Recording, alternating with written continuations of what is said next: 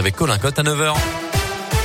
Bonjour Colin. Bonjour Mickaël, bonjour à tous. Et à la une de l'actualité, c'est un jeudi noir qui se profile dans l'éducation nationale. Aujourd'hui, la quasi-totalité des syndicats d'enseignants du privé et du public appellent à une grève massive pour protester contre le nouveau protocole sanitaire dans leurs établissements scolaires.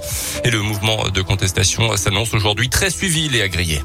Oui, on en parlait dès hier. La moitié des écoles va rester fermée. Aujourd'hui, les trois quarts des enseignants sont annoncés en grève en maternelle et en élémentaire. Chiffre annoncé par le SNUIPP, principal syndicat du premier degré. Mobilisation à suivre également dans les collèges et les lycées. Les ATSEM, les AESH, les infirmières scolaires et même les inspecteurs d'académie sont également appelés à débrayer. Même la FCPE, principale fédération de parents d'élèves, soutient le mouvement et appelle les parents à ne pas mettre leurs enfants à l'école aujourd'hui. Des parents qui vont devoir s'organiser, difficile de mettre en place un service minimum d'accueil pour les communes. Contexte sanitaire oblige, il faut limiter le brassage entre les classes.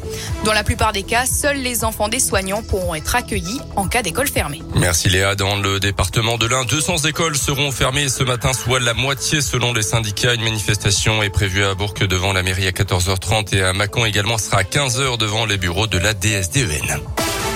Dans l'actualité également, l'autoroute A39 toujours coupée à la circulation à hauteur de Veria en direction du nord. Vers 2 heures du matin, deux poids lourds se sont violemment percutés pour une raison encore inconnue. Des déviations ont été mises en place. Aucun blessé à déplorer selon les pompiers. Un détenu qui s'était évadé du centre psychothérapique de l'Ain à Bourg en octobre 2020 a été condamné à 6 ans de prison ferme avec maintien en détention. Durant sa cavale, il avait multiplié les délits, notamment les vols de voitures, 5 au total et parfois avec violence selon le progrès. Il avait ensuite blessé un policier qui tentait de de l'interpeller. Un de ses complices comparaissait également début de semaine. Lui écope de 8 mois de prison au total. Une plainte du parquet de Grenoble déposée contre la chaîne de télé TF1 pour violation du secret professionnel dans l'affaire du meurtre de la petite Maëlys. Dans un reportage, la chaîne avait diffusé des photos potentiellement issues de l'instruction dans cette affaire. Euh, pour rappel, Nordal Lelandais doit comparaître devant les assises de l'Isère à Grenoble à partir du 31 janvier euh, pour le meurtre de la fillette à l'été 2017 dans le Nord-Isère. Les sports et en foot, le FBBP espère bien se relancer ce soir après sa défaite contre Annecy le week-end dernier, la troisième de suite en championnat. Les Bressans reçoivent Bastia Borgo ce soir au stade Verchères. Les Bleus, qui pointent pour l'instant à la cinquième place du championnat, veulent à tout prix rester au contact du podium. Ça devra donc passer par une victoire ce soir, mais attention, il faudra se méfier des Corses. Lanterne rouge, mais tombeur quand même de Châteauroux le week-end dernier.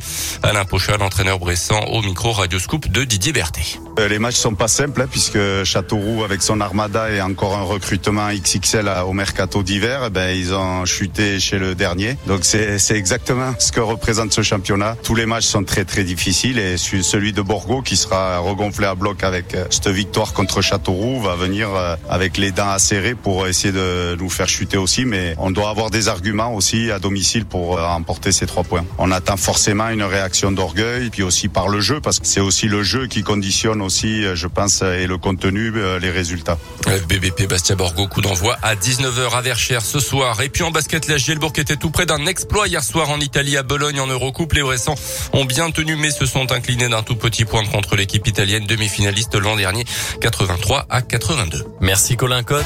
Le prochain scoop info